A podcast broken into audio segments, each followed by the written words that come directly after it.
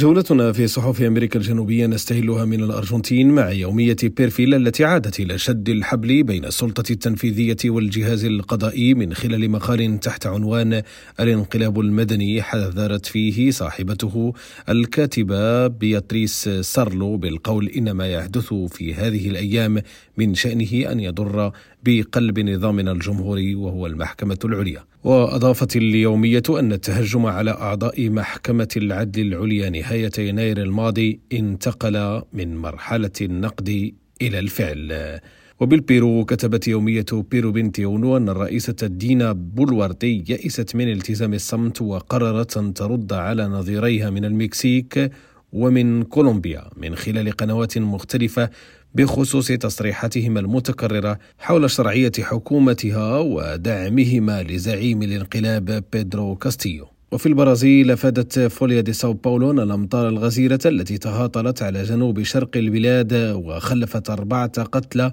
أجبرت العديد من المدن ولا سيما في ولاية ساو باولو على إلغاء احتفالات الكرنفال. ونختم جولتنا من كولومبيا مع يومية الكولومبيان التي أوردت تفاصيل التحذيرات الخمسة التي أطلقها الإصلاح الصحي المثير للجدل والذي اقترحته حكومة الرئيس غوستافو بيترو مشيرة إلى أن خطة الحكومة تثير معارضة شرسة من المعارضة والنقابات العمالية. هشام الأكحل ريم راديو بونوس آيرس